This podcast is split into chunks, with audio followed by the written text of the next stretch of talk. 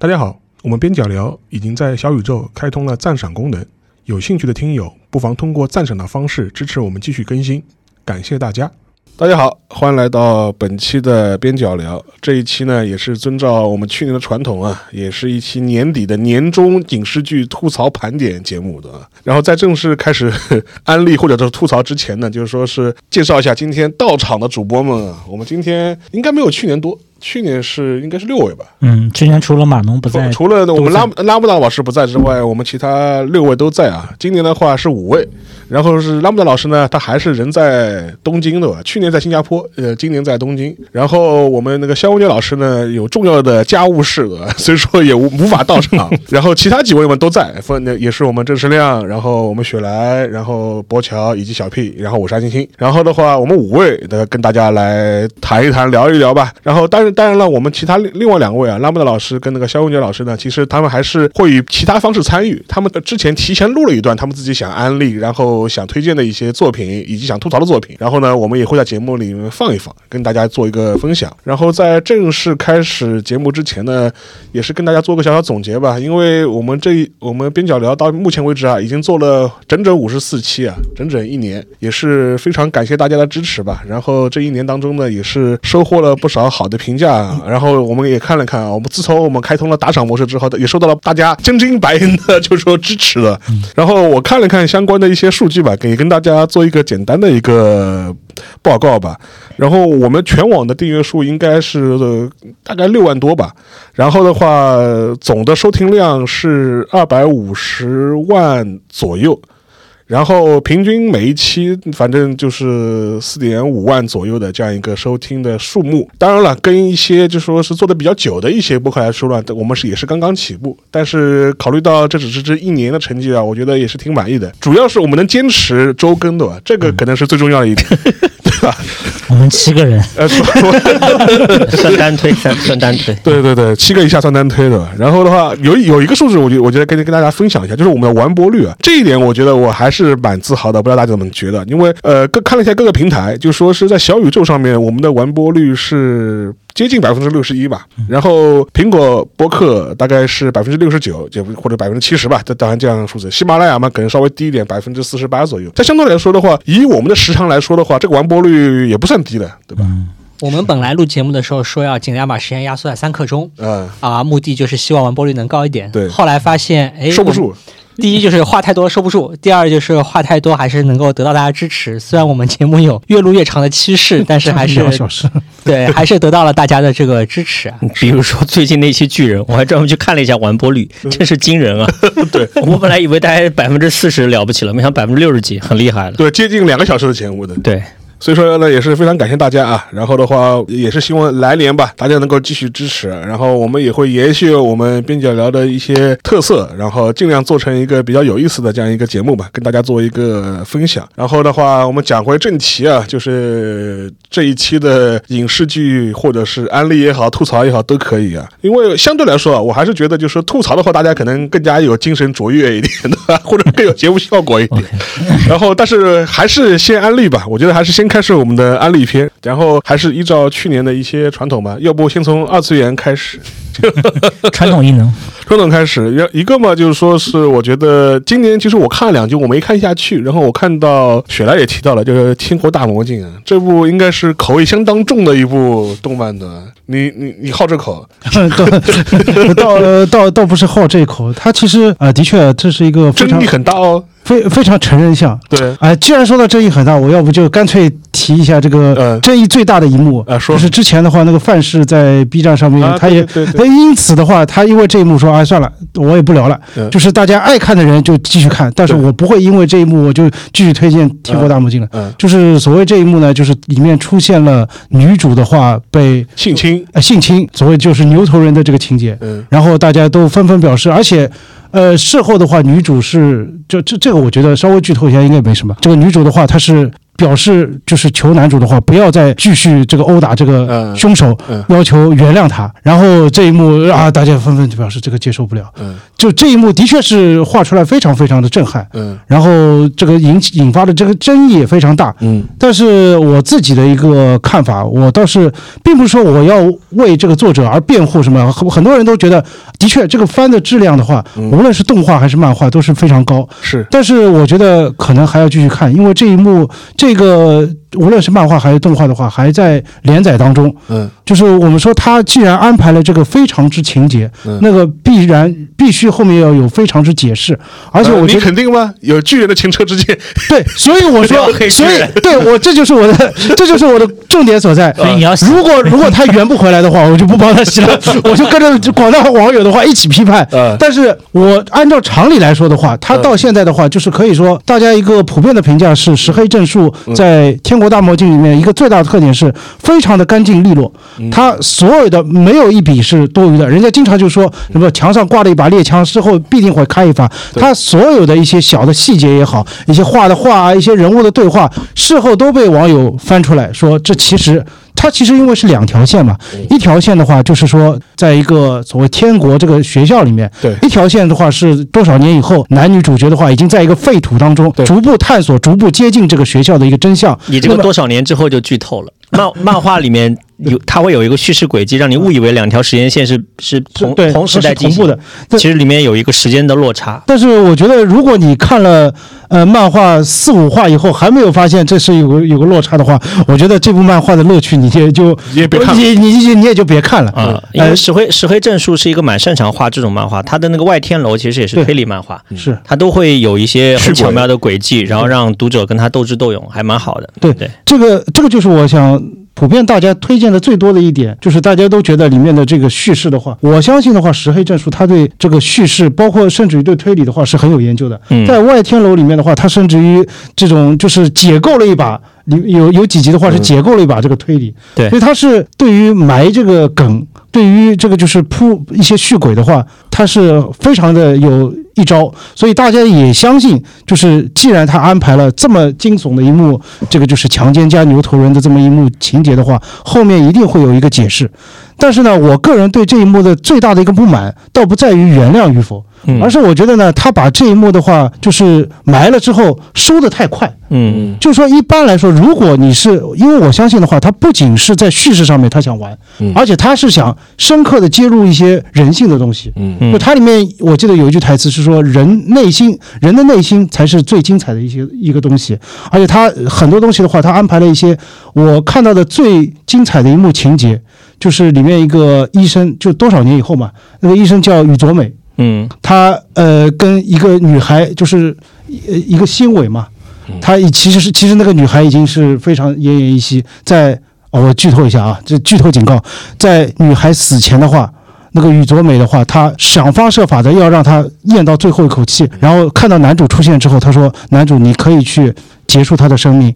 但是他说，他结束了生命之后，他说他觉得那个女主实在太痛苦了。他说，是不是我干脆不要让她这么痛苦，让她直接变成一个怪物比较好？没想到他最后看到了几行字，那个女主说：“谢谢你，让我最后以一个人类的样子保持到了最后。”嗯，我觉得这一幕的话，很多人看了之后必定会落泪。嗯，这个我觉得我看了这一幕，觉得他真的已经到了一个神作的地步。嗯，他肯定是想揭露一些人性的一些东西。所以我觉得，如果你真的要揭露人性的东西的话，那么回到这一幕牛头人里面，那真的符合人性的话，一个人他接受到了这么大的一个冲击，而且是在他本来已经对于这自己的身份已经有一点怀疑的时候。竟然接受到这么大一个冲击，那他不可能这么平稳的就能走出来。他接下来，我可以说，如果是一个正常人，接下来几话甚至于十几话的话，他是走不出这个阴影的。嗯，但是作者竟然就让他平平安安的又进行了下一次的探险。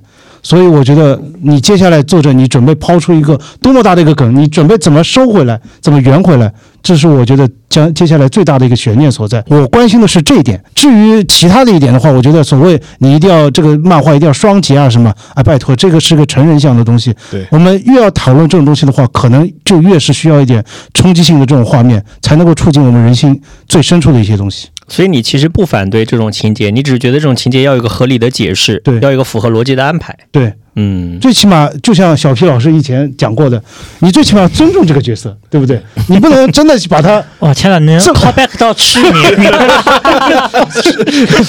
哦，对，这是去年我们聊的时候，他说，年终总结，他说剑山创不尊重、不爱他手下的角角色，对。对你既然要挖掘人性深处的东西，你最起码要尊重这个角色的人性。嗯，我呃，《天国大魔镜》我没看动画，我看了漫画，我还蛮喜欢漫画的。但看的时候也觉得他那个画风有点别扭啊。对，他的画风是非常简陋。但是既然如此，我非常推荐你看动画。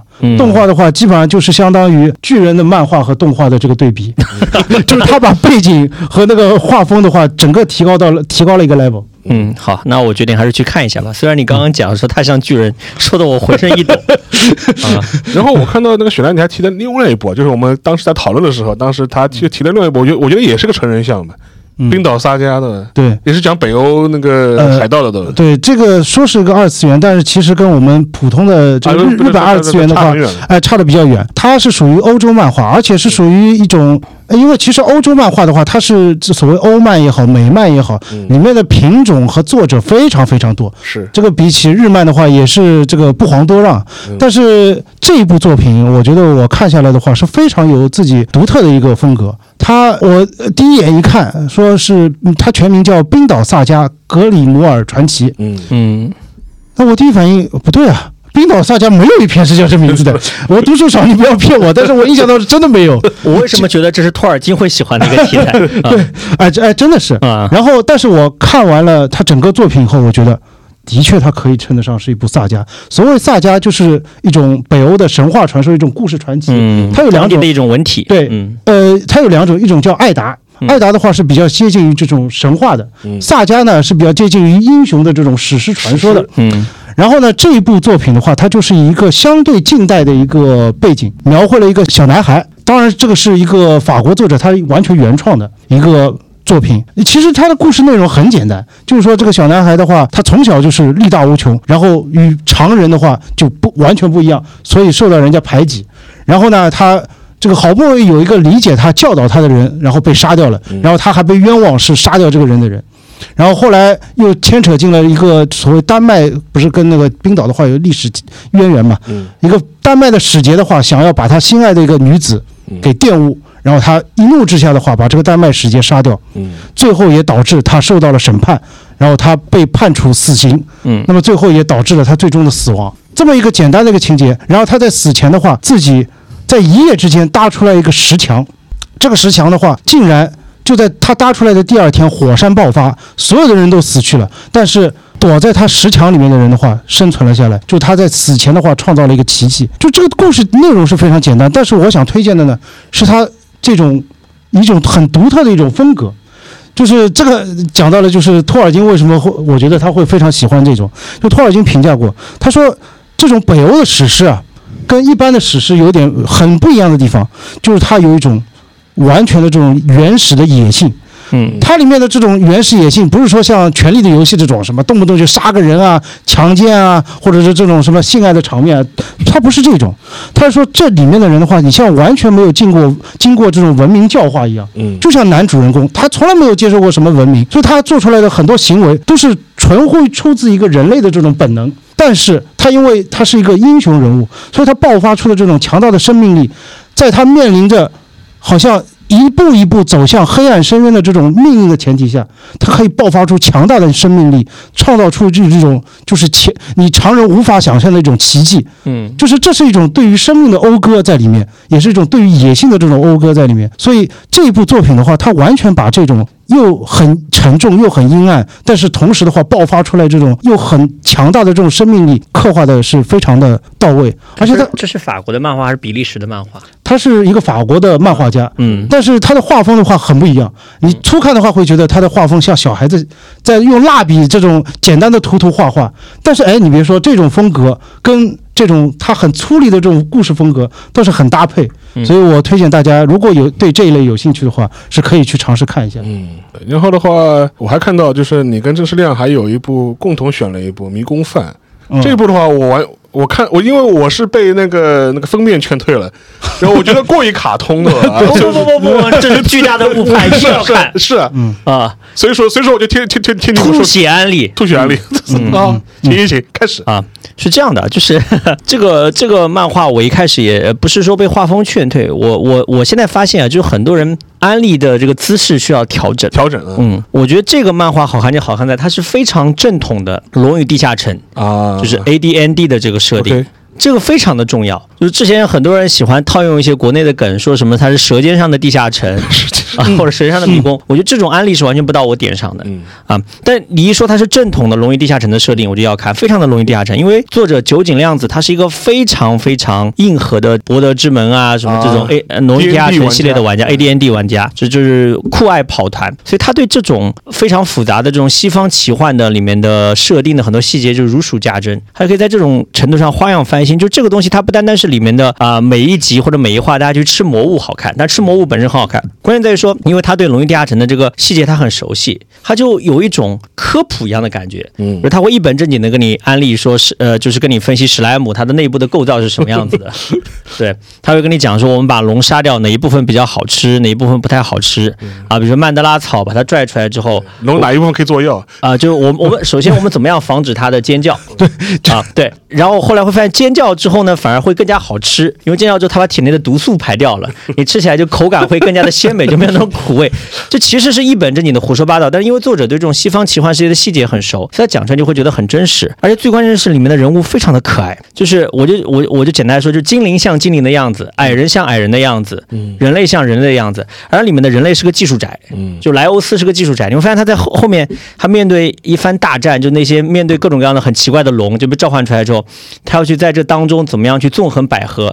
他是利用他作为技术宅储藏的海量的冷知识，嗯因为他对各个龙的特性比较了解。对。就有点像是那种打个不是特别恰当的比方，就有点像是什么，比如说我们去看贝爷在野外生存，他为什么能够活下来？因为他谙熟各种猛禽的这种特性，所以可以在不同的猛禽的围攻当中活下来。这里面的男主角莱欧斯就是用这种感觉，因为他非常谙熟各种龙的特性，所以他在不同的龙的围攻里面可以活下来。而且还有一点，我觉得这个番的价值观是让我觉得很舒服的。首先，他没有那种很奇怪的让人讨厌的东西；其次，他宣扬那种啊所谓的三观正的这样一些东西呢，也很可爱。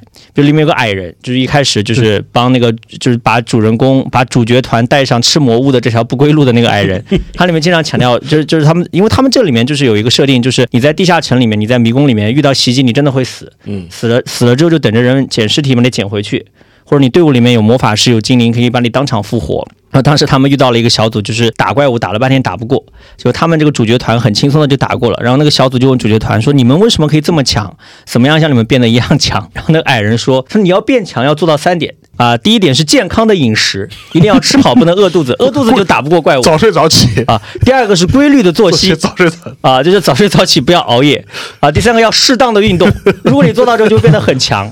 我当时看，我说哇，这也太适合小朋友看了吧？就我瞬间就想到《一拳超人》里面的奇遇老师说如何变强。对我只要每天坚持多少个俯卧撑，多少个伏地挺身，一年之后我变秃了也会变强。当然，那个《一拳超人》是更多的是搞笑，是在玩梗，但是我觉得迷宫饭还是挺。挺认真的，就是他确实讲了一个很朴素的、容易被我们忽略掉，但确实还蛮对的道理。就是我们很难见到这种奇幻番里面。会强调如此之三观正的价值观，一定要健康的饮食、规律的作息，要适当的运动。而它里面真的有体现，比如那个矮人会经常强调说：“哎呀，我们这一顿好像只吃了一些肉肉，没有补充适当的 蔬菜和水果啊，或者说啊，我们我们我们这一顿呢，可吃的是蛮好的，可是少了点什么，我们要合理膳食，均衡搭配。关键吃的都是魔物，你知道吗？而且里很可爱的是，里面的精灵就是口嫌体正直，他每次都说我不要吃，但最后都会真香。嗯，就这个套路，他反复的用，你不会厌烦，因为他。每一幕表现出的魔物都是这个不一样的，比如他，他有一幕是吃那个什么叫做蛇鸡怪啊，蛇鸡怪还是他就把它做成鸡的样子烤了，然后中间放的是这种解毒草，还有这个毒草本来是呃是是用来解毒的，可是用来填在鸡肚子里面当做香料也别有一番风味呢。嗯啊，包括最好玩的是，我是觉得一开始就是那个矮人去抓那个魔像，也不是抓吧，就他能够掌握到魔像的行动规律，因为魔像的身体里面是埋了一个相当于控制他的一个小木偶，对，就是那个外面大的那个魔像里面有个小木偶核心嘛，相当于他的灵魂 AI。啊，对，就是矮人可以非常巧妙的接近这个魔像，然后把这个里面的这种小木偶挖出来，然后魔像就停止运动，就瘫在地上。对，然后矮人会在魔像背上种菜。对，然后那一幕你就会觉得有一种，因为我从小就喜欢读这种《鲁滨孙漂流记》这种种田文，种田文，我就觉得这个番就很好的把这种龙与地下城的设定和种田文结合起来，你看起来就很爽啊！而且它里面每一章都会有一些巧思，比如说矮人，这个矮人我是越到后面越喜欢他。他其实他在队伍里面是个老大哥的形象，是要照顾其他的年轻人，但他也曾经年轻过。他其中有一话就专门表现他年轻的时候是怎么样被他的队友的拯救，而那次拯救深刻的影响到他为什么后面会非常强调去魔宫里面，大家要首先把肚子填饱，要吃魔物。嗯，因为当时就是说他们因为没有东西吃啊，快要饿死了。然后他老大哥拯救他，然后这里面有很巧妙的反转，我就不剧透了。啊，我觉得他们也是通过大家一起来吃魔物，帮助矮人解开心结，让他明白当年他被老大哥们拯救的时候，并不是他想的那样，是，而是另外一种情况啊。所以这个番我觉得真的蛮好玩。哦，对，那个矮人有一个有一个画面，我是截下来当做表情包，他两眼瞪大说：“年轻人就是要好好吃饭。”这这这这那个非常好玩。就这个矮人是个团队里面最强调好好吃饭的。嗯，他每次都会讲，他说：“哎呀。”这一餐好像很好，但好像少了点什么。如果还怎么怎么样就更好了。他每一话都会有类似这样的表态，很好玩。对，明年明年班级社要动画化了，我和雪莱应该都看的是漫画。对，这是明年最值得期待的一部新番。嗯，对，我觉得有一点我很赞同，就我的理解啊，这部漫画的话，它就是我看的时候，我一个脑海里面有个词儿叫“死理性派”。对，他就是研究每一种魔物的特性，他会把这个奇幻世界的话把它理性化。嗯，就是别人都想不到，他会就会想到你。嗯，这个迷宫里面这么多人的话，你怎么到底怎么填饱肚子？对，这个是什么？对，最后甚至于就像刚才说的，通过这个魔像的话，它诞生了这个迷宫里面的农业，对吧？培养出了自己怎么养活一个人口。就像人家以前经常讨论，就是我看像托尔金的奇幻里面也是，里面什么所谓一个有个山里面有个隐秘之城，于是大家都在想，这个山里面隐秘之城住了多少人？这些人的话，他们平时的隐对隐秘这个刀剑的话，这些铁器怎么打造？这个怎么养活自己？田地从哪儿来？他就会就会想这种问题。在这个漫画的话，他这个我可以说是前半部分对这一部分的话是揭示的非常的明显，而且他的故事的起点就是主角团们去打龙，因为没有好好吃东西，肚子饿，然后团灭了，这是他们整个剧情的起点。但是话说来，就因为这一点，我觉得我对后半部分的评价相对来说不是特别高，嗯，有点套路化。对他就是感觉是为了制造一个高潮，让这个故事收尾而制造高潮。其实我觉得没必要，这东西的话。本身也没必要，他好像挖的很深刻，这个迷宫背后啊，什么人人类吃的这种贪欲啊，什么，我觉得没必要挖的这么深。强行上价值嘛。对，这个这我觉得你就这前期的这种风格解一路解构下去，我觉得大家都愿意看，你画多少画大家都爱看。嗯，而且我觉得里面有有有两个让我印象很深的，一个就是矮人为了。呃，就是获得比较好的油来做美食。他安排队伍里面那个哈弗林，就是那个半身人，就是那个开锁的专家，去破解迷宫里面的陷阱。因为那个陷阱会泼热油出来，把人烫死。是矮人经过研究，他说：“诶，这个是橄榄油，可以吃。”对，这就非常的好玩。还有一个就是他们会碰上亡灵的纠缠，因为亡灵会附在人身上。矮人就炮制了一瓶圣水，就是里面放了什么利口酒，什么那个什么甲虫，就是他们用的那宝甲虫做的宝石虫做的果酱，还有什么糖放在里面。就矮人他说：“我要我要我要调个圣水。”然后拿那个东西来驱逐亡灵。然后因为那亡灵是很阴冷的，去除之后他发现这个圣水结冰了，他说我们要不也吃吃这个吧？然后那个精灵说哇，这种死死人亡灵碰过的东西你也吃？矮人说吃。然后那个人类骑士也说吃。结果大家发现这个圣水被亡灵冰过，就像冰激凌一样，就像雪趴一样，他吃起来非常开心。就就这两幕让我印象特别深，就是有很多很巧妙的我们想象不到的角度。而且这我觉得啊，这又要提到这个矮人价值观非常正，就他把那些这个就是像宝石一样的虫吃完之后，他说我把哦，他先是把这些东西。他说：“给分分开。”他说：“那你分开的另一种是什么？”他说：“另一些是真的宝石，没什么用，所以我扔掉了呀。”这个这个价值观非常那个，而且而且他这个有点逆着过去的传统的奇幻里面的设定，因为矮人是在地下专门收集宝藏的，对，好贪财的，好这一口贪财的。对，他法把这个东西逆转过来，让那个矮人变得更加可爱，就是相当于作者自己的化身，而且他。对于啊，就像你刚才说的，他对于就是各种迷宫机关的话，大家一般想到的思路是怎么躲开。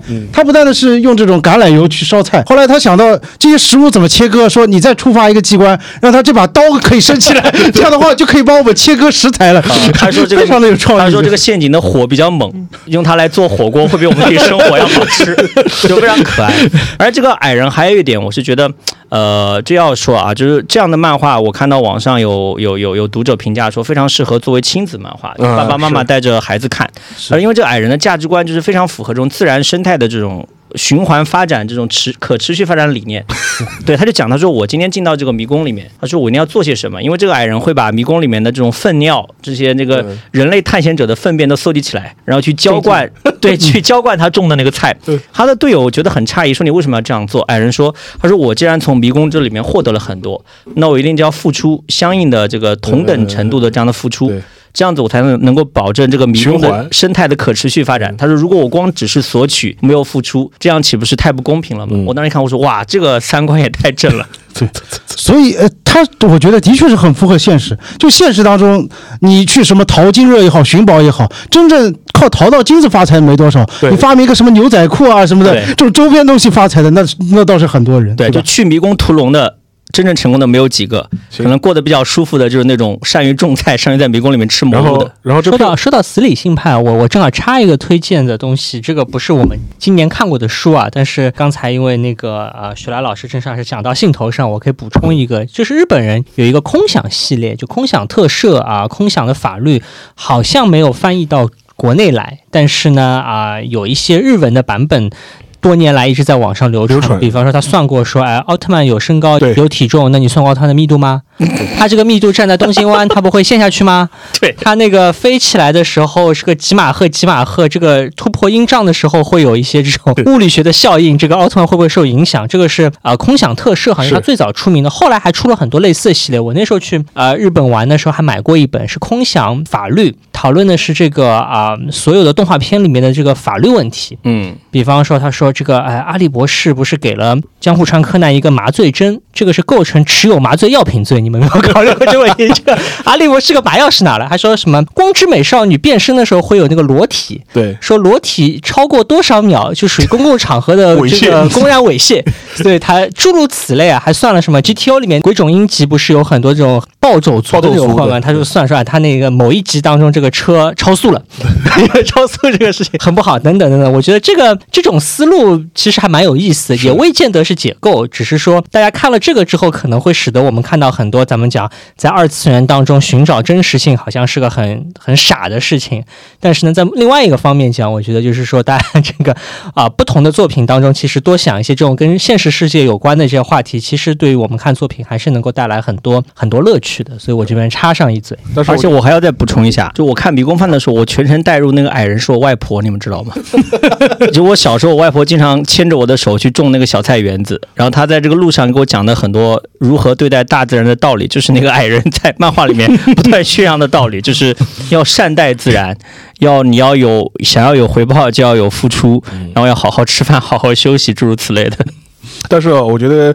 讲到这个二次元推荐，我今天发现就非常发现一个非常悲伤的现实啊，就是我们小 P 老师居然一部都没有列，对吧？那可想而知，他今年就比较忙碌，对吧？连连连番都不看了。今年遇到了一些跟肖文杰一样的人生大事。嗯，我今年看的少，我其实没有列，我后来想了想，还是可以提一提，就是我觉得我还蛮喜欢看那个新海诚的《铃芽之旅》的。哦，这个是今年的作品。大大家都大家都忘了。你的凳子，而而且这个作品有点有点褒贬不一，或者应该我们在网上看到的，我感觉还可以。我至少我觉得比他之前的要要天气之子要好，嗯，我还蛮喜欢的，还入选了二零二四年金球奖最佳动画片提名的几部之一啊。对，我在电影院里抹眼泪，你们敢信？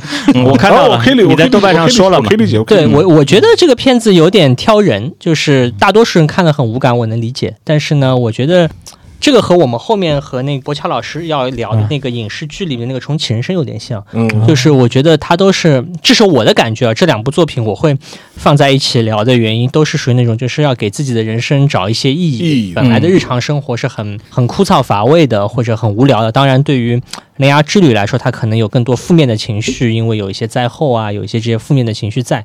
那么在这个过程当中，看上去好像觉得，哎，你的日常生活不是很快乐吗？嗯，你的这个日常生活也有很多人关心你，有很多人爱护你，都很好。这个小资产阶级的生活过得挺美滋滋的，你有啥不不满意的呢？但其实大家的生活当中还是需要寻找到一些意义，寻找到一些啊愿意去做的事情。我觉得《铃芽之旅》蛮戳中我的一点，就是说，这当然可能是个人的体会不同。我觉得就是就是我的感觉是，这个女主角是有点自暴自弃的，在这个片头，就是就是哎呀，好像日子过得挺好，但其实对自己的生命也好，对周边的人也好，就是还是有种自暴自弃的感觉。那么在这个故事的整个过程当中，慢慢慢慢能够找到一些这个生活的意义。所以我我在电影院里面看的抹眼泪，然后旁边有两个钢铁直男坐在我旁边在那看，然后一边看一边吐槽。嗯，我又觉得他们吐槽的很精准。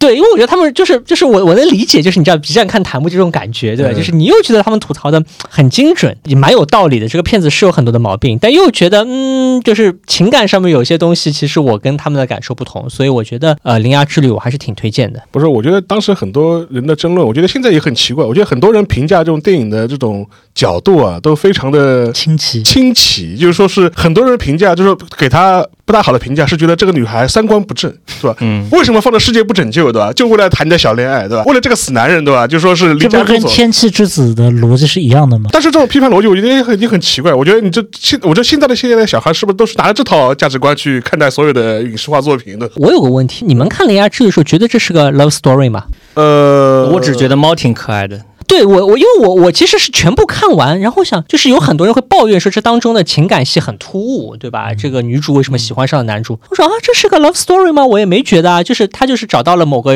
人生志向或者人生的价值。这个人是不是一个跟他谈了恋爱的人不不重要。对。但是呢，我因为回想我自己看新海诚的作品啊，我看那个你的名字的时候，我第一遍看的时候觉得他是个。科幻片，新本格，原来新本格，我一直在你这儿 说你那新本格了。我我我一直在那捋那个时间线，我一直在那捋时间线。我觉得这个故事是一个这种时间，你就是那个死因理性派。对，就我完全没有意识到它是个 love story。他就是那个死因理性派。对，然后我看那个《天气之子》的时候，我脑子里面想的都是那个，就是我觉得《天气之子》有点像那个男，有点像《白蛇传》。《天气之子》有点有有点像，就那个男主角，我觉得有点像那个 EVA 的那个男主角的行动力超强版。就是咱们老抱怨，咱们老老抱怨定真寺做事优柔寡断，没有行动力。来，他就告诉你，如果有行动力，又有点心理疾病，就就大家一起被好果子吃。那个也不能叫心理疾病吧？他只是说有点有点别扭，对吧？就是大雨淹了东京和拯救我的爱人，我选择拯救爱人，我觉得这个也没毛病。就像小水有一篇我很赞同的豆瓣影评，就是你为什么一定要强迫一个世界系的呃男主角或者女主角承担所有呢？对啊，他可以只是选择他心目中想要选择的那一个人而已。我觉得这个也还好吧。对，而且我觉得就是。就是也不一定非要一个 love story，我就是个素未平生的人，我愿意拯救他，我不希望他受苦，也很成立，这完全是成立的。对，所以反正我看新海诚这几部都没有往恋爱故事的方向上去靠，我觉得反而获得了嗯，我个人比较好的观影体验。是你这个就好比吃牛肉面，你说从来就没有吃关心过牛肉，对吧？你都在喝汤那种感觉，那面还挺好的。就你看新海诚，你竟然从来没有关心过爱情故事，真是不可思议的一一点。啊，但我觉得也挺好的。我觉得这角度的话，可以让你卸去很多不必要的一些负担的。对，啊，我觉得就，但我总体感觉，我也觉得《铃芽之旅》肯定比《天气之子》要要好，完成度要高。我觉得《铃芽之旅》是一个大型的容器，是让大家把有一些本来应该在公开场合我们进行的大型的寄托哀思的活动，找到了一个情感的寄托的渠道。嗯，啊，这一点我相信对所有在上海待过某个时间段待过的人来说是有共同的体会的。是。啊，我们既然缺乏这样一个渠道，那铃芽之旅它，而且它里面又正好是大家周游日本来寄托，来来祭祀亡灵嘛，它其实是一个情感的镇魂，哎，镇魂，镇魂片。有一些我们想要去做的事情，那在电影院里面，新海诚帮我们做了，所以大家的情情感或者情绪在这里面得到了一个寄托。呃，然后在二次结束二次元话题之前，就是我们最后一部是看到是那个郑世亮列的，就是那个猪头少年。嗯。《猪头少年》，你是因为他是上了新的剧场版，你要安利他吗？还是你在补番啊？我觉得有两点。首先，第一个呢，呃，也是大家知道啊，或者呃，大家可能不知道，就我前段时间出了一点事情，然后在家里面被迫点事情啊，被迫在家里面躺了两个多月。跟小皮和肖文杰一样的事情啊，那显然不一样啊。虽然可能我们都要被迫在家里面休息，那还是一样啊。然后呢，就在家里面就躺了很久，然后躺在床上的时候呢，就闲得无聊，看了很多作品吧。其实《猪头少年》，我最早是他刚出来没多久我就看了。然后我这次重看就就感触很多。第一个感触是我发现这个番真的很火。我看了一下，仅仅是 B 站，它就有两点四个亿的播放量，简直不可思议。你去看对比一下其他的番，我看了一下冰果是一点七个亿，嗯，而其他的很多当红的番可能都只有七八千万、八九千万，所以可见《猪头少年》是一个相几乎是国民番的这样的一个地步了。这第一个感想，没想到这么火。第二个感想啊，就是我当时看完之后呢，啊，我在豆瓣上还蛮正经的写了一个影评啊，我觉得这个影评其实也值得在这个节目里面跟大家分享一下。我是把 TV 版又重看了一遍，然后又把那个剧场版看了一下，然后看完之后呢，我是我是这样来说的，我说抛除那些被大家诟病的一些东西不谈，比如说这个番很喜欢一本正经的胡说八道，来引用相对论和量子力学，就遇事不决量子力学，然后里面的作画呢，有的时候也会有些崩坏，嗯。然后有的时候它的时间线会让人觉得比较困惑，尤其在剧场版里面，就是那个祥子篇嘛，就青春期猪头少年不做怀梦少女的梦，这个听起来也很羞耻的一个名字。还有什么貌似是媚宅的剧情的安排，或者说人设，对吧？比如说樱岛麻衣的兔女郎的造型，就刨除开这些啊显而易见的可能被人诟病的点不谈啊，我是这样觉得。我说它依然是一部掩盖在媚宅后宫番的外表之下，内核相对严肃的作品。是。因为它里面，尤其是在 TV 版里面，它是基本上是以三话为一个单元，然后来发明一种病症。但这个病症其实看起来很荒诞，或者说都是虚构的。但它对应的是少男少女在青春期的成长当中难以避免的痛苦和伤害。比如说头三话里面的那个樱岛麻衣，大家就是看不见他。嗯。这个之所以看不见，其实它是要针对这可能是中日韩的青少年特别能够感同身受的这种压抑的社会氛围，那种随大流的那样一种不经思考、随波逐流的这样一种啊行为模式，导致的对个体的排斥和霸凌，对吧？我们都知道这个日剧里面经常表现的一幕，就是说你不小心转学了，去到一个新的班级上，然后因为这个班级里面的这个生态位相当于确定了，大家的小圈子也确定了，你怎么挤都挤不进去啊！那这个时候你就会非常孤单、非常孤独的度过你的中学生涯。那其实这个 TV 版的。前三话的这个樱岛麻衣的被人看不见的这个所谓的青春期症候群，对应的就是这种所谓的社会氛围对个体的排斥和霸凌。所以他这个番里面的每一个单元都是在用一种看起来很荒诞、很很虚构的方式来指向真实的社会问题。然后他也非常认真的、非常努力的想要给出一个合理的解法，来体现出这种男主的这种啊，你说是勇敢也好、机智也好，或者体现出其他的这种角色的可爱、善解人意也好。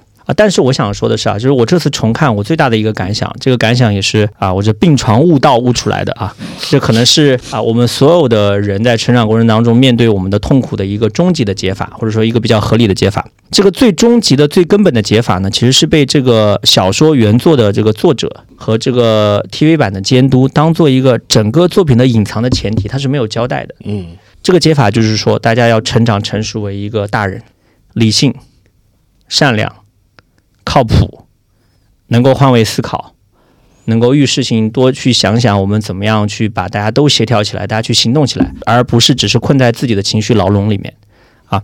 事实上，我会觉得这个番为什么男女主角都很受欢迎？因为不管是里面的男主角，就所谓的猪头少年，嗯，孝太，还是里面的女主角，大家都非常喜欢的樱岛麻衣，对吧？麻衣学姐，他们其实表面上都是未成年的高中生，其实都是大人，对。啊，所以这个男主角孝太会被大家在弹幕里面夸说是师傅，对吧？师傅受徒儿一拜。当然，表象是因为这个人很擅长说骚话，如何不油腻的说骚话？对，但我觉得其实是他遇到各种这种关键的重大的选择，面对各种各样的问题的时候，他永远是像一个成年人一样去思考和行动。首先，在日漫里面。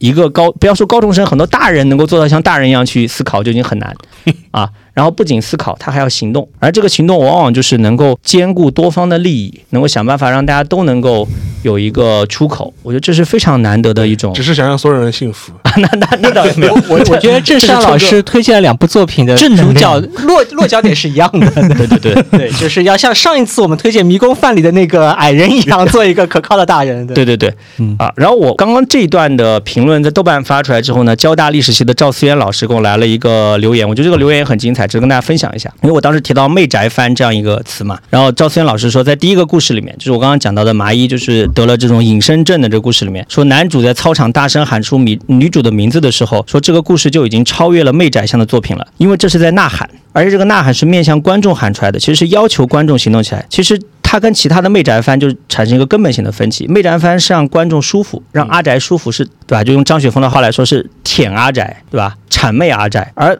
当男主喊出女主的名字的时候，他其实是在刺激阿宅，嗯，让阿宅觉得不安，这是一种呐喊，嗯，其实他也指向的是对日本社会的青春期特有的社会问题的一个批评，嗯。所以一个有批评、有反思、有呐喊、要求观众行动起来的番。那是一个严肃的作品，而不是一个媚宅的作品，这是我推荐这个番的理由。那么前面讲到是我在卧床期间看这个番啊，重温得到一个新的感悟。然后我搜了一下，发现今年恰好有两部新的剧场版上映啊，一个就是妹妹篇啊，就是花风篇，就是上半年的时候。还有还有一个是大学篇，学姐变成萝莉。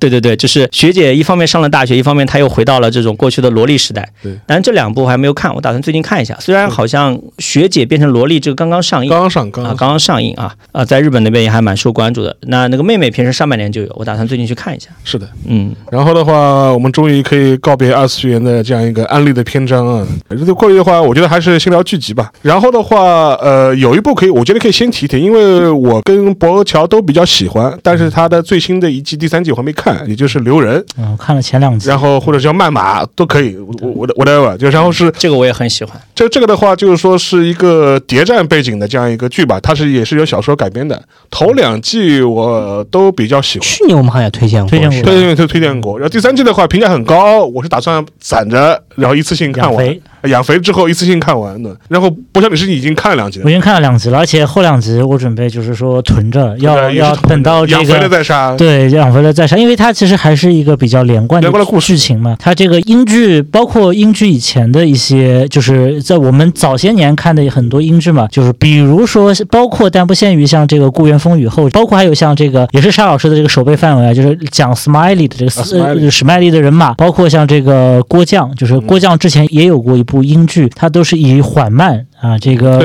一开始就是个线索千头万绪，你可能到第三、第四、第五集以后，才会迅速的加快整个的进程为标准的。但是可能自从夏洛克出来以后，横空出世以后，对吧？让这个神探狄仁杰甘拜下风，一集破十个案子，对吧？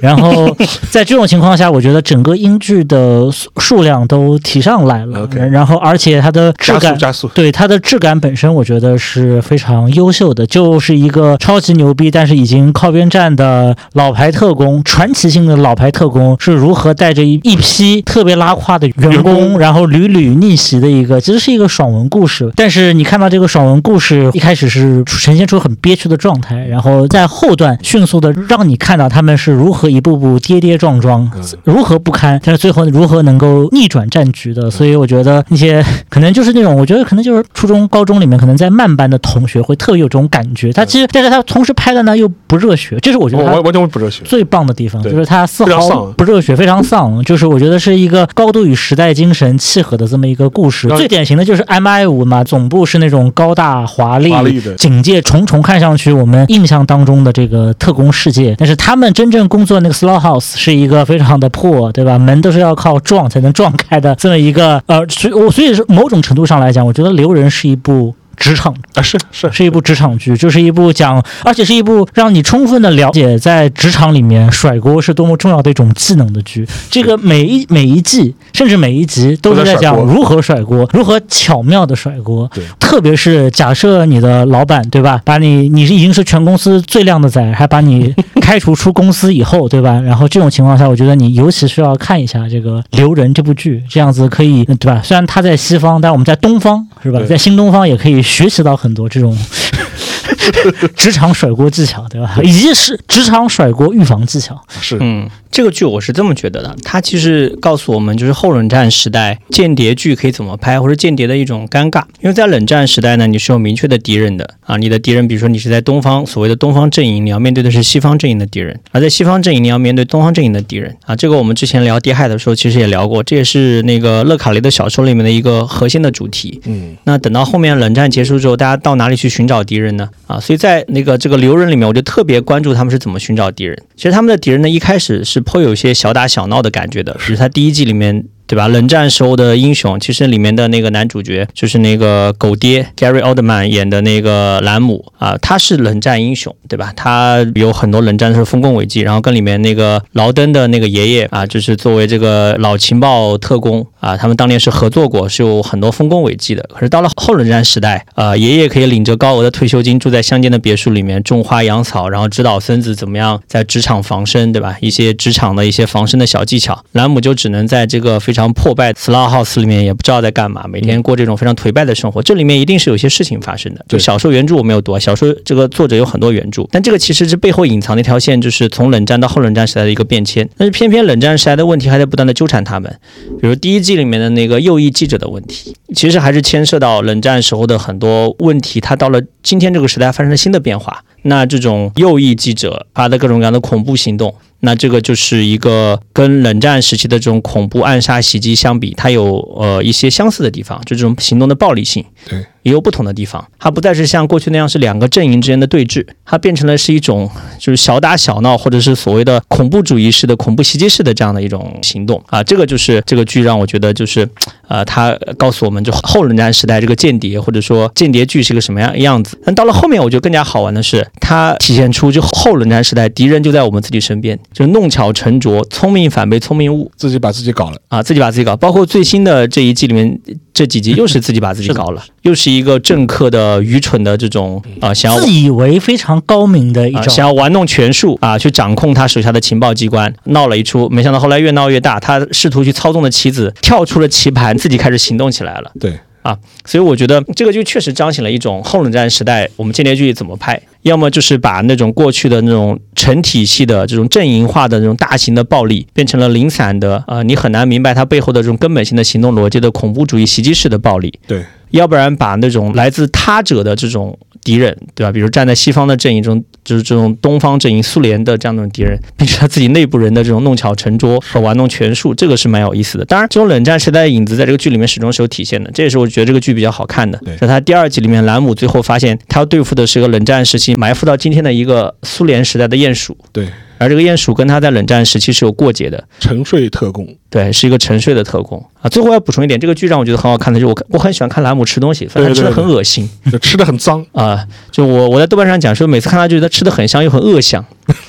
比如他他有一集里面他吃那个 拉面吗？吃那个面条。对，我当时把专门把那画面放大，看它里面是不是有笋干，因为因为他吃笋干的时候那个样子就特别香，但又特别恶香，所以那个劳敦就吐槽他说：“天哪，你吃东西像匹马一样，你们呼啦呼啦的，就是声音和样子都非常的恶心。”然后这个好像据说是加里奥德曼的收官作品，对他据说这可能是他最后一部想演，而且应该好像现在这个部剧已经签了四季了嘛，哦，所以明年还有一季。但是这个问题是，这个书就是这个《s t House》这个书，其实是有现在好像是出了七本啊，对，所以说书其实还是可以继续往下去拍吧。我我我觉得它最妙的地方其实就是给我们展现了一个，就是以前的谍战剧吧，就各种各样的谍战剧，它永远是树立了意识形态的一个。叫它的主轴是意识形态，我站在这一边，我是正义的一方，然后我去追索另一边非正义的一方。但是其实，在英国那些包括像 Smiley 的那些著作，包括还有些那那些电影，其实就已经给你探明了这种意识形态虚伪性。是，我觉得这部戏里面其实讲的更深刻。我我记得就是第一次你上这个忽左忽右的时候，你就讲到这个职场的问题嘛，就是对于间谍来讲，更多的其实是个职场，而非是一个意识形态战场。意识形态战场可能是间谍机构里面少数几个。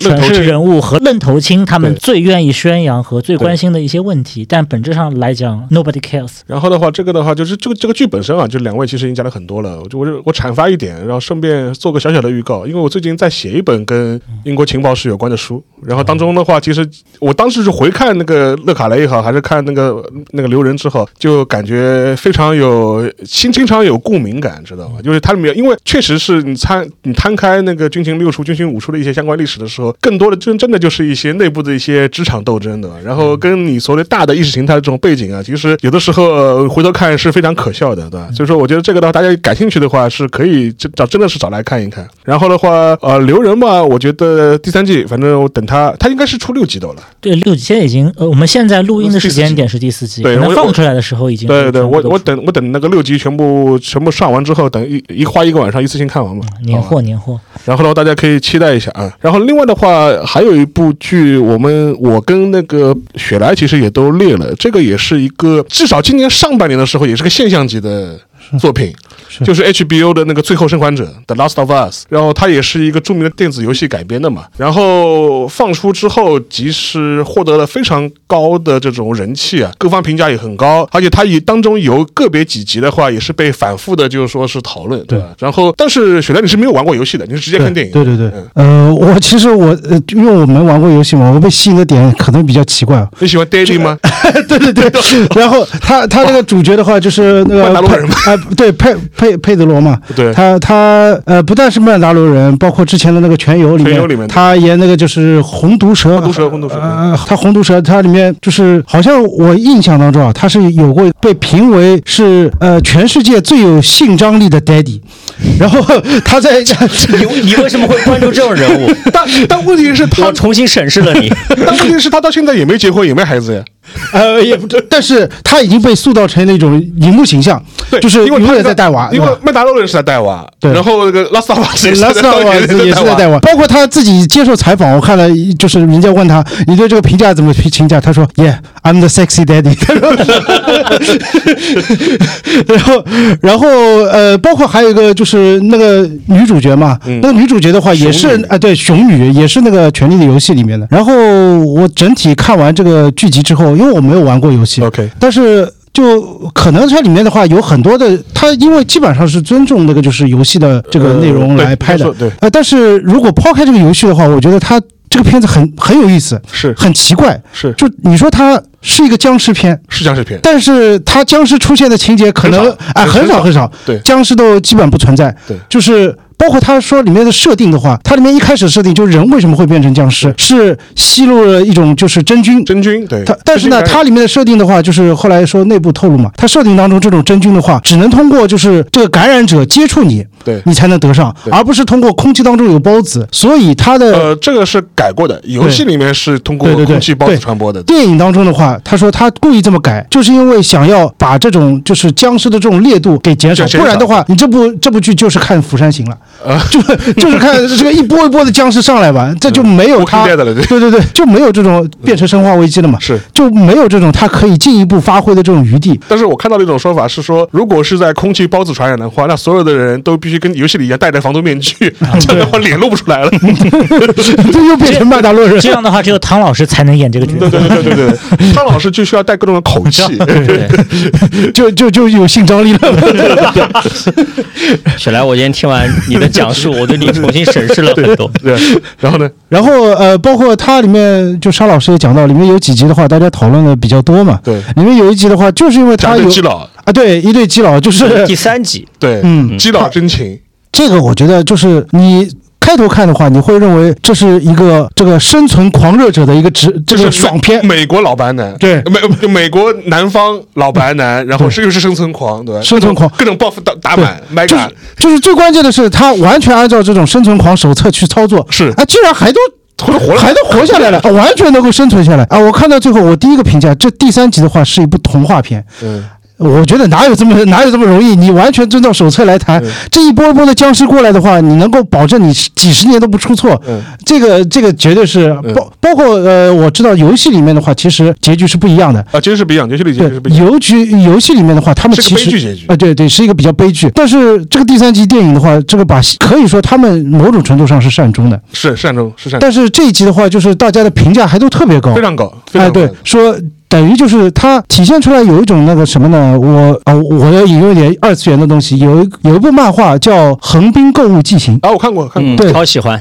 这日常废土，这个是一个废土漫画，废土题材当中的童话片。童话片对啊，竟然在一个废土世界当中的话，那个漫画里面.啊，对，它还能够一个小乡村里面，竟然有日常的物资可以供应，还能够有电力。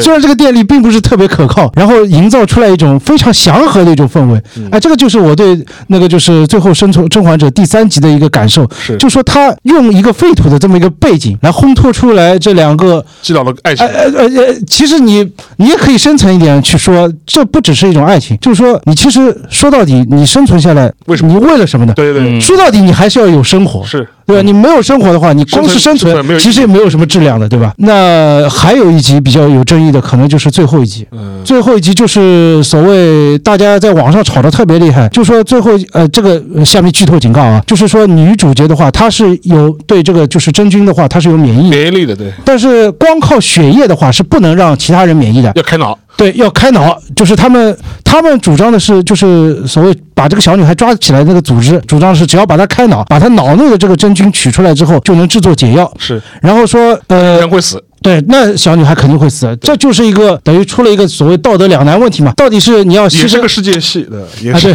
对，这就是我想说的，这是一就吵吵吵吵了半天，就是为了一个世界戏。大家呢表面上理由说，哎呀，这个小女孩的话，她其实是愿意牺牲的，但是剧集里面没有透露这一点。嗯，在游戏里面的话，好像我印象当中就是有人说是游戏里面最终小女孩是说了这么一个，就是我愿意牺牲自己，类似于这样的设定。这个游戏里面其实他对这个的表述的话，因为你会发现。就是越接近他们最终的目的地，就是去了那个盐湖城那边时候，小女孩她的一些心情，她在游戏里面表现出，她会变得越来越沉默，嗯，话变越来越少。原来是一个满嘴 F word 的一个一个小屁孩嘛，对对对。然后，而且性格上面也是很张扬的这种，你会发现到游戏的末端的时候，她会变得越来越沉默，话越来越少。嗯，然后以至于那个男主，游戏里面其实男主也是这样子，他会要问他你怎么回事，你是不是有什么想法？哎，我会一再的问他。他说，虽然我们已经千辛万苦走了这么远了，但是如果你想 turn back 的话，我们可以随时回去。就是意思说，你没有必要去承担，就是所谓全人类的这种负担。然后你想回去的话，随时可以回去。然后那个那个小女孩的表示，她说，她说既然我们已经走到这一步了，那还是接着走下去吧。然后呢，但是那个男主或者这个这个片子里面的那个就是 Daddy 的话，对，他一直是保持着一种很重要的。一种情感上的缺失，因为他自己遭遇过丧女之痛，是以至于他会就是说是在这个问题上面来说，会有很多的自我的投射。对，所以大家网上网友大家最大的一个。批评呢，就是说这个戴蒂的话，他太不负责任。既然这个女主角的话，她已经表露出来类似这种意思，就是愿意牺牲自己做呃制作解药来拯救全人类，那么你为什么还要横加干涉？把这个那剧透一下，是把这个整个组织涂了。涂了。这个其实我觉得这个才是最值得吐槽的一点。不，但是啊，嗯，但是就是如果你是没有玩过游戏只看片的人，嗯，跟玩了游戏的人，我觉得可能带入的感觉是不一样的。嗯。嗯，因为当时我们玩游戏的时候，到到最后那一那一刻，嗯，你冲进。手术室拔枪乱射的时候，把小女孩抱走的时候，有一种极致的释放感，也会有一种极致释放感。所有的玩家都在那一刻的话，都是一种情绪上面是非常顺滑带入的，都觉都觉得我应该这样子，我我我肯定也会做这个选择。他说我不管这个 fucking world 会怎么样，但是我就 fuck the world，fuck the world。然后，但是这个艾莉我一定要救走，就说就是他不能有事。对，嗯，因为我觉得，因为游戏这种载体给予了玩家这种代入感，这种代入感是你看电影。看片你是完全感受不到的，因为这个人物的他所有的经历和命运是你通过手笔在操作他的。对，然后你真的是在扮演这样一个角色，然后又是经历了这么游戏十几个小时、几十个小时这种呃这种这种兵荒马乱啊兵荒马乱这种状态，然后到最后可以释放的话，它是一种非常自然的一种释放。所以说玩家玩的时候都觉得非常合理，我也会这么选择。嗯，然后最后呃包括电影呃包括剧集包括。呃，游戏里面他最后一刻时候，实际上面我觉得两者之间是有种默契的，因为最后一刻女孩她麻药褪去之后，她醒过来之后发生什么事情了？那那个那个吉奥就跟她说啊，他说呃，他们觉得就说是呃，他们找到了更多的一些适应者，他们觉得你不需要就是通过你的血液来做这个解药了。嗯嗯。然后等于是撒了个谎，就没有说他这这任何电影里也是撒电影撒了撒了谎。然后最后女生就是站在一个山谷的远景，就问了他一句话，他说：“你向我保证，你所有说的所有的话都是真的。”嗯。然后那那个男生就讲了句 “I swear”，然后整个故事就这么 这么就就突然这么解释结束掉了。其实所以说所以说其实女生也知道会，她自己她意识到那发生了什么。嗯。但她在这个时候，她反而是寄托于男生，你就是你告我不管。到底怎么样？你给我一个说法，我就信他了。对，所以其实我想批评，就是我想参与讨论的一个点，嗯，是我其实完全理解电影这么处理。电影其实这样处理的话，倒是很尊重这个游戏本身的。但是大家一个他说你所谓就是 daddy 的话，这么做是完全违背了这个女生的这个意志。那你很难说在这种女女意志是什么？对对，你很难说在这种情况下，女主她到底知道多少真实的信息，她能做出多少理性的判断？你如果说这都不尊重女主的意志的话，那你说在银行里面这个劝回那些被诈骗老头老太太的那些警察，那也他也不尊重他们的意志呀，对吧？我们这样我们应该这么做。是，所以这个我觉得只是表面上的。是，事实上是大家都想 play the god，对，就觉得啊，他这样组织的话，既然这么做的话，他肯定能够把这个我很顺利的把这个解药给取出来，很顺利的拯救全人类。谁说的？对，谁告诉你？谁保证的？经历过过去这么多年，大家还相信有了这个解药之后，我们能够成 成功的应对这些疫情吗？对吧？别别说了，别说了。是是是这样子的，因为我觉我觉得就是说，因为很多做评价的话，你怎么知道这个世界会变得更好？是对吧？说不定是，说不定这世界非但没有变好，反而失去了你一个你你的至亲的人失去了，你可能面对的是反而是这个结果。我觉得是这样的，这个剧在这一块就特别擅长表现，总有那么一些人想要用满口的这种仁义道德、宏大叙事来从你身边剥夺你那些微小的、触手可及的幸福。对，嗯嗯，这点牺牲你都不愿意做，对。就是我觉得，就是如果这部片的话，我们抛开游戏，从一个比相对来说现实的角度来考虑的话，那就是所谓的这种想法更应该批判。如果有一个人说，我有一个办法。只要用了我的办法的话，肯定能够实现全人类的幸福，肯定能够解一一定一劳永逸解决现在的问题。我觉得这个人要不就是一个阴谋家，要不就是一个傻子。对，现实人类的生活怎么可能有这么简单？对不对？是。这又来到了《卡拉马佐夫兄弟》里面那个著名的 那个阿廖沙的那个那段辩论。把一个小男孩杀死，所有人都可以上天堂，你杀不杀呢？对，其实还有一个故事的话，也是很有名，就是在那个勒古恩，一个著名的科幻作家嘛，离开欧麦拉斯的孩子。对对对，就是你所有欧麦拉斯的人，一个幸福的社会，所有人的幸福都是建立在一个小孩的一个痛苦之上。对，那么这个社会本身是不是正义的？嗯，是不是？所以说，我觉得这个片子本身，我觉得如果你没有玩过游戏的话，当然也可以去看，我觉得挺好的。但是如果你有机会去接触游戏的话，我觉得也可以聊，因为这个它第二季是肯定是要拍了，嗯，但第二季的话肯定。会迎来更大的舆论风暴，因为游戏的第二代的话就是 太离谱，就是已经是吵翻天了嘛，就是大的要来了，那大的要来了，就是大家准备好的吧？所以说，我觉得，当然我说实话，就是我玩第二部游戏的时候，就先讲回这个剧集本身，它。当时的游戏的主创和他的那个那个那个脚本，然后他的导演是参与这个剧集这个剧集本身的。大家有兴趣的话，可以去搜 HBO 的那个 Podcast，它里面就是每一集会找当时的剧集的导演、相关的主创，然后跟游戏的主创一起来聊当时他们是如何规划这样一个剧集的翻拍的过程的。但是呢，他的第二部同样是这样一批主创团队，反而是引爆了整个一个相关的一些舆论，所以以至于到现在为止，到都还是一个非常敏感的这样一个讨论的一个话题。所以。说我也很好奇，他第二季会怎么处理这个问题？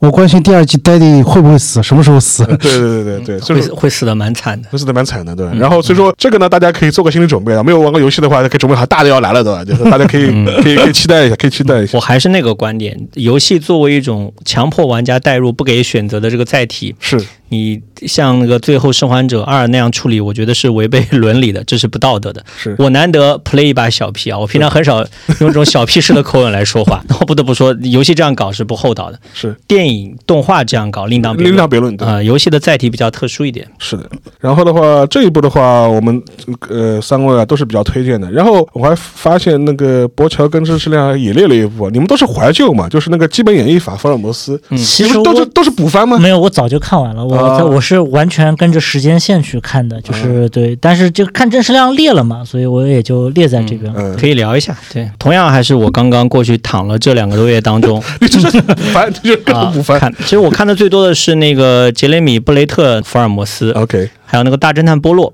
对啊，这两部看了之后呢，我就看的基本演绎法。哦，我在这再 call back 一下，因为去年我们开喷片的时候是狂喷那个尼罗河上的惨。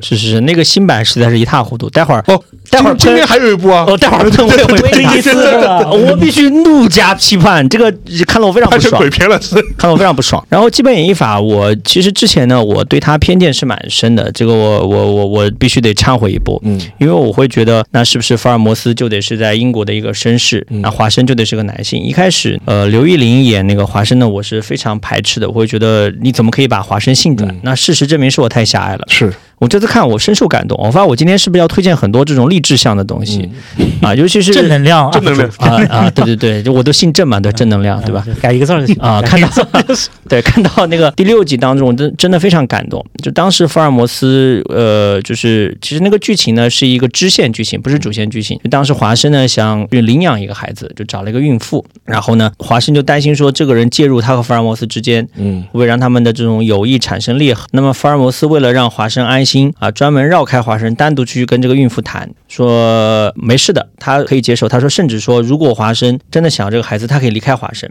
啊。然后他接下来讲了两段话，当时看得我泪目了。第一个，他说的是华生这样的了不起的女性，她做什么事情都会成功的。嗯啊，另外他会说。啊，如果这个孩子让华生来养大，呃，will be very very lucky。嗯，他说能够被华生养大的孩子是非常非常幸运的。然后当时看得我很受触动。其实你回想啊，这么久的这个福尔摩斯演绎法里面，华生其实一直扮演的，我觉得比原著里面的华生真的要高出很多。是啊，就是原著里面其实我觉得华生更大的是起到一个叙事者的作用，是他扮演的角色是记录华福尔摩斯的案件，并且把它发表出来。工具人啊，工具人。但这个剧里面华生是有很强的主体性的。是。他起到了很多福尔摩斯其实很难起到的作用啊，不管是这种敏锐的察觉很多福尔摩斯察觉不到的人际关系，或者说情绪上的东西，包括这种很好的去协调福尔摩斯和外部世界的关系，呃，起到帮助福尔摩斯去回到人生正轨的关系。而更关键的是，他也有成长，他是以一个福尔摩斯的学徒的身份来加入福尔摩斯这个世界，他不再是一个工具人，他本身的这种判断力、他的执行力也在不断的得到磨砺和成长，所以这是一个很完美的关系。所以我觉得看基本演绎法看到后面啊，你不再是。对剧情本身呃感到受触动，你是对这两个人互相扶持、互相成长、彼此理解，而深深的对对方是信任和关系的这样一种非常健康的人际关系，啊感到有共鸣。其实你会发现这两个人多多少少都是有些破碎的。福尔摩斯在这里面就是个瘾君子，加上一个人格障碍症患者。对，当然其实福尔摩斯任何一个版本他都是有点人格障碍的，就不大不大正常的。但是华生在这里面的破碎，其实一开始因为一个医疗事故嘛，他不做医生了，后面就一直陪伴福尔摩斯做毒瘾的康复。这个过程当中，其实华生一直非常努力的去跟外部世界产生连接，而且把福尔摩斯也跟外部世界连接起来。这让我感到，就是一个健康的人，一个健康的人际关系，他终究是要以某种方式跟外部世界产生连接。连接的，对对。呃，我们不可能就是用亚里士多德的话来说，就是城邦之外非神即兽。就是你脱离了这样一个社会的共同体，你要不就是高高在上的无所不能的神，要么就是算不上人的野兽。你要真的成为一个人，一个真正意义上的人，你必须通过各种方式产生社会的连接。这是我看福尔摩斯演绎法给我一个非常深的感触。包括福尔摩斯这么一个怪咖，到后面他也会说，他说为了华生，他可以度做任何事情。嗯，他 always 愿意为了华生改变。你就很难想象这样的话是从福尔摩斯口里面说出来。说实话，任何一个版本的福尔摩斯说这个话，我都会觉得 O O C，就是很出戏。但是在这个剧集里面的剧情到了那一步，福尔摩斯。说出这样的话，我觉得非常的真实、可信且感人。这是我的一个这次重温的一个突出的感受。我是觉得正式上看所有的影视作品，都是以一个这东西能不能以心理医生疗愈别人的 心理瑜伽的方式，然后来不 要这样讲。但但我打岔，我觉得就是原版小说里的福尔摩斯说这个话，我觉得是可以接受的。嗯嗯，我觉得所有的衍生改编，就是会把福尔摩斯就是妖魔化。或者是神经质化，神经质化，他会把他强调他是那种天才般的头脑和一种奇怪的性格。对，但实际上福尔摩斯原版小说那个人，他是一个绅士，蛮正常的啊，就是有一点 有一点那你不能说很正常，人家都注射可卡因了，对吧？不不不是，就是他的为人处事方面实际上是蛮蛮得体的，蛮得体，蛮正常，而且没有那么强的戏剧效果。我这这个是咱们之前聊那个郑师老师是在群里面说这个基本演绎法看了很好看，我们说哎，我们以后有机会要聊一期福尔摩斯，必须要聊一次。必须要了，我们先挖坑啊！我们以后必须要聊一期福尔摩斯。然后我有一个观点，我现在就可以预热一下，就是我觉得原版的福尔摩斯小说，尽管大家都很喜欢，但是其实以现在的眼光看是不够刺激的。嗯，这个案子也没有那么的以现在的标准看那么花哨，是犯罪手法未见的那么花哨，都是十九世纪的比较优雅的、比较老派的杀人杀人凶手和骗子。对，然后人际关系也没有那么的戏剧化，或者是那么的极端。那么所以导致的结果就是现在所有成功的福尔摩斯实际上都不能照着原著拍。嗯，我们现在看到的，无论是英剧的夏洛克，大家很喜欢啊，或者基本演绎法，我非常喜欢基本演绎法，都有点人格障碍的，都需要重新编一套故事。他只是借了这个华生，借了福尔摩斯这个名头啊，有一个天才般的头脑的人帮你做侦探。行了，剩下的事情咱们自个儿来吧。原作的那些东西咱们不能指望，你指望他其实未见得拍得出好作品。这个可能是福尔摩斯小说比较，这是我个人的观点，我觉得这是福尔摩斯小说比较比较特别的一点。其实基本演绎法对原著的梗的化用，我觉得是天衣无缝。已经天衣无缝，是很巧妙。对，但是他得搬一个新的故事。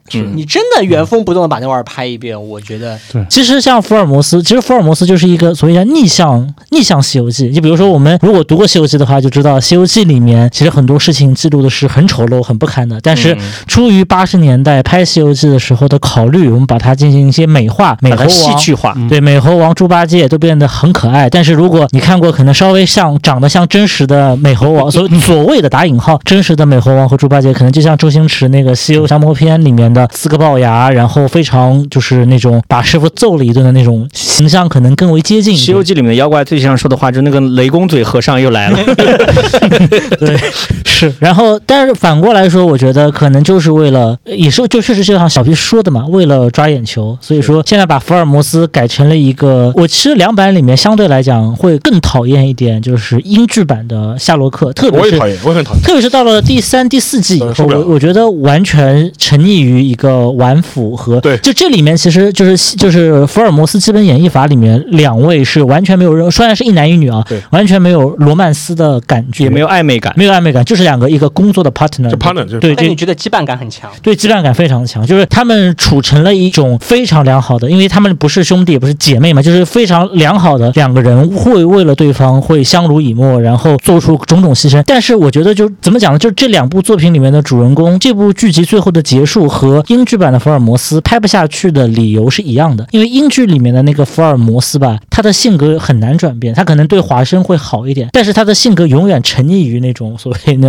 smirk 那种自大狂里面的一个非常臭屁的一个反社会者的这么一个形象当中。但是福尔摩斯里面说白了就是福尔摩斯最后被刘玉玲演的这个华生改造好了，嗯，就这很像 Sheldon，其实就是 Sheldon 是给他配了个 Amy，Amy 原来是一个镜像版的一个女版的 Sheldon，然后但是在主创不断的进行。主题创作的时候，为了能够让 Sheldon 最后能有一个圆满的结局，其实这在《生活大爆炸》里面那个 Amy 是变得越来越正常了，变得越来越像一个普通人。虽然偶尔会有脱线的时候，把这两个人一起拉了回来。而这部戏里面，其实就是最后我觉得是福尔摩斯变成了华生，这个是我觉得他最棒的地方。而且另外就是我就是熊孩子被妈妈终于疼好了，疼好了，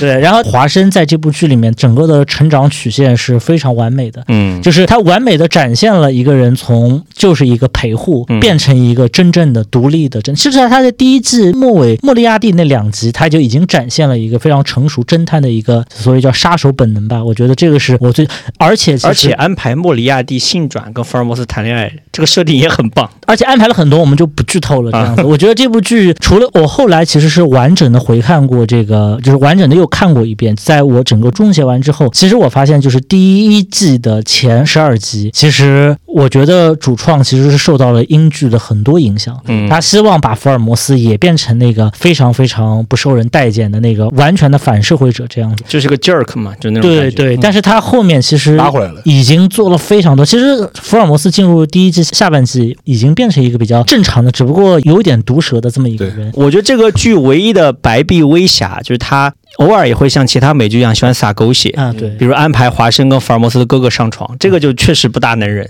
我因为这个中间的很很长一段我就没有看，但这次重温我觉得还行吧，因为其他的美剧都撒狗血，他这个算是比较少的。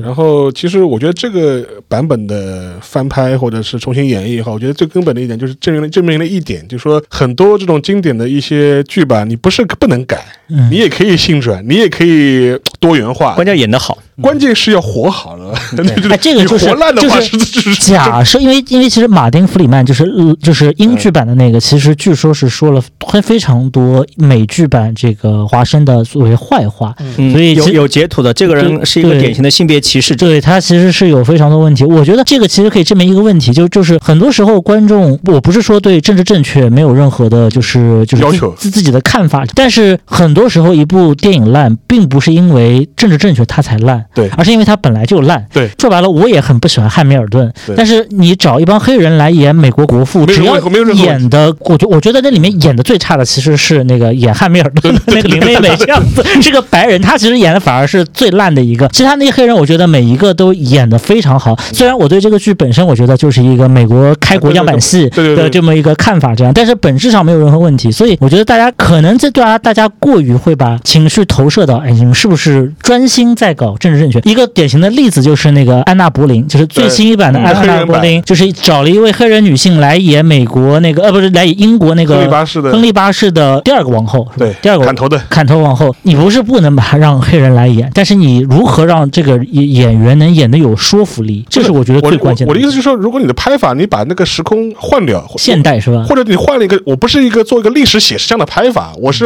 套用一个亨亨利八世的故事，然后我放到现代或者放在那个一个时空环境里面去拍，我觉得其实也可以。就是不要说亚裔的时候，你换谁都可以。我就比如比如说，就是伯恩斯坦最近可能音乐大师也要上了嘛。伯恩斯坦的戏剧故事其实就是拿着莎士比亚的《罗密欧与朱丽叶》，找了纽约的两个波多黎各的什么黑帮，还有另外一帮都是少数族裔的黑帮。你觉得这故事虽然我觉得那音乐就是音乐写的很好，但是故事真的是很烂很烂俗这样。但是这个东西说服你了，你不违和对，不违和，不违没有任何问题，没有任何问题。但是就你拍又是拍了一个历史写实像的，又是拍了一个中式文艺复兴时代的宫宫宫廷戏，结果你放这样一个人，我就觉得非常呃，就是怪怪怪的。更何况还是一个字烂，但是嗯，主要是烂，主要是。那正好顺着这个往下，我可以聊一下我推荐的另外一部作品，就是《龙与地下城》。嗯，这是我今年看过的最好的电影，算是上半年看的，三月份看的吧。啊。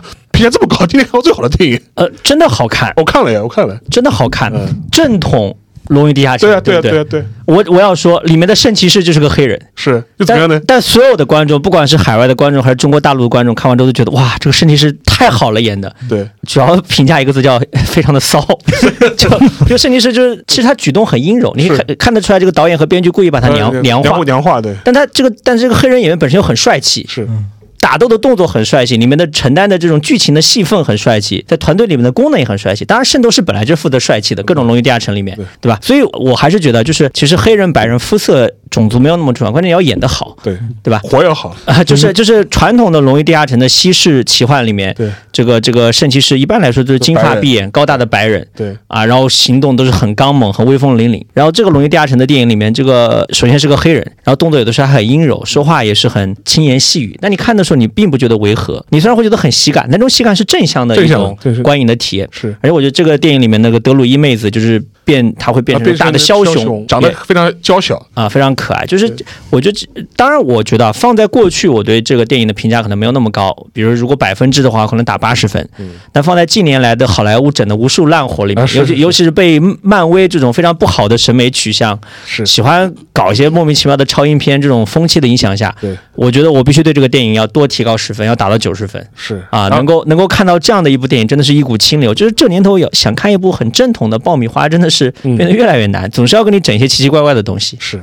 然后的话，在这个剧情这个榜单里面，就是唯一一部日剧啊，我们列的是那个《重启人生》，当然这个也是也是一部话题剧，话题剧，话题剧。然后那个，而且我非常意外啊，就说是那个小 P 居然也看了，你你怎么会去看《重启人生》呢？我觉得很意外。啊，看了吗？就看了。呃，你是你是陪你夫人看的吗？是啊，对我猜也是。我我我，因为我觉得这两年好看的日剧蛮少的。啊，是实话实话实说，就是就是这个日剧的衰败，我觉得我觉得重启人生有点矮子里面拔将军。你搁十年前，你说哎，这是你今年最推荐的剧，这个肯定算不上的。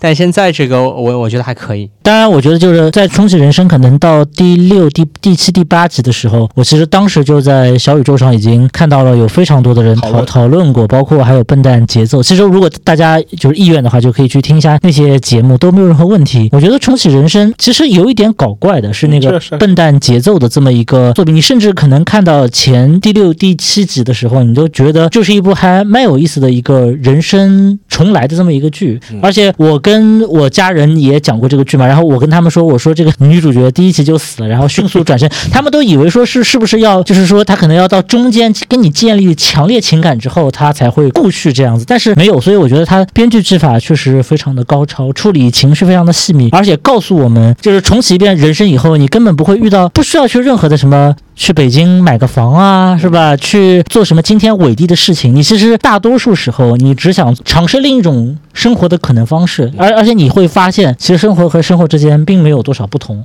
然后，所以我觉得这部剧让我很感动的地方，就是它像是一个变奏曲一样吧。我觉得一个人他的主线生活几乎没有发生重大转变，唯一的转变就是他和他的朋友是还是不是朋友了。但是最后你会发现，这个剧他在情感的阶段，而且最后几集，我发现在豆瓣上吧，至少我。觉得大家所有人的情绪都被调动起来了。我觉得这是一部，我其实不太同意小皮说矮子里面拔将军啊。我觉得他就算放到十年前，也算是一部很优秀的作品。这样，然后，但是不得不说，我觉得同一期好看的日剧变得越来越少。我觉得日剧包括去年啊前年还是去年被大家评价很高的，就是前几集评价很高的这个就是宋龙子演的那个大豆田和他的三个前夫，其实到后面之前玉儿是之前玉儿的编剧吧，我觉得他的这个张力也是没有绷住这样，所以我其实这几年的日剧确实颇为令人失望。当这个是没有办法。当时大豆田的时候，这个织田裕二老师还洋洋得意的在 ins 上面晒自己的那个豆瓣打分，还有这种事情啊？对对对对对，他自己发的，他自己发的。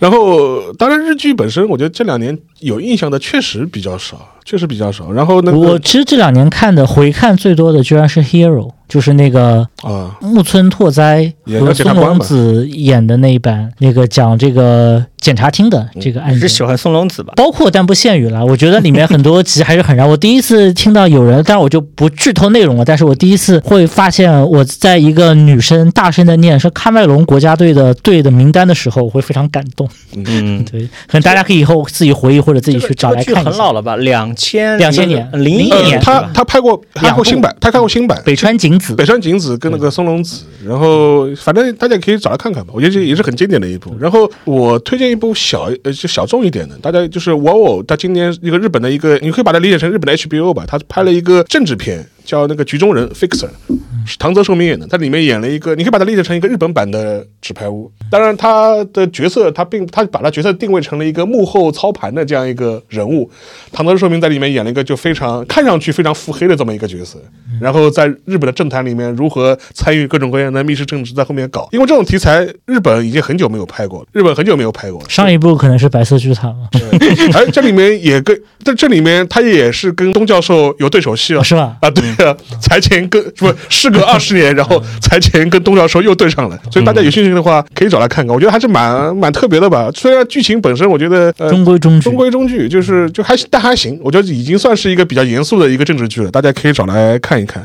嗯，因为我们这个这个安利和吐槽啊，我就发现啊就是我们光安利篇就已经讲了一个多小时了，对吧？嗯，后面还有吐槽篇，所以说我觉得话大家有兴，我们决定啊，就是把这期节目啊拆成两期，一个上半集对吧，主要以安利。为主，下半集主要以吐槽为主，而且我觉得吐槽的话可能更吸引人啊，大家可以关注一下。我大胆预测一下，我觉得到时候吐槽片的这个播放量应该是翻倍的，应该是翻倍，我觉得应该翻。OK，大家大家可以期待一下。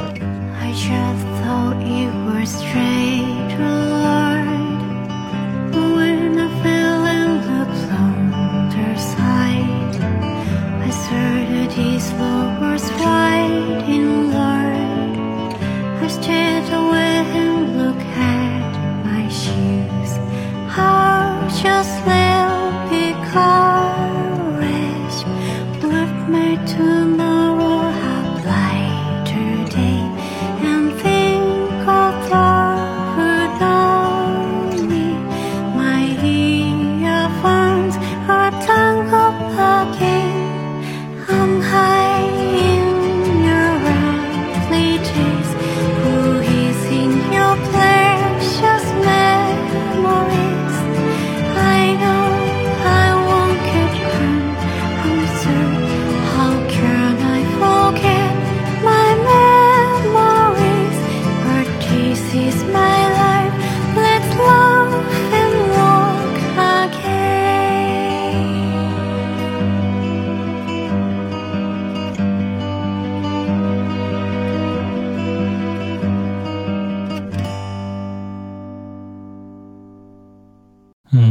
你你你不剪的话，你就拖成两集。对，你不剪我们就拖成两集？然后我觉得我们剪成两集应该还是蛮受欢迎的。你看你你看牛顿的两集不就很受欢迎吗？对，牛顿都很受欢迎。这段这段录下来，录下来放在我们那个片头。你们为什么每次都喜欢这样搞我？我我也不是很懂。这个我们你为什么每次都爆言？对，为什么会给大家留下珍贵的这个影像素材？什么东野圭吾的剧情我一部都记不清楚，还不如柯南。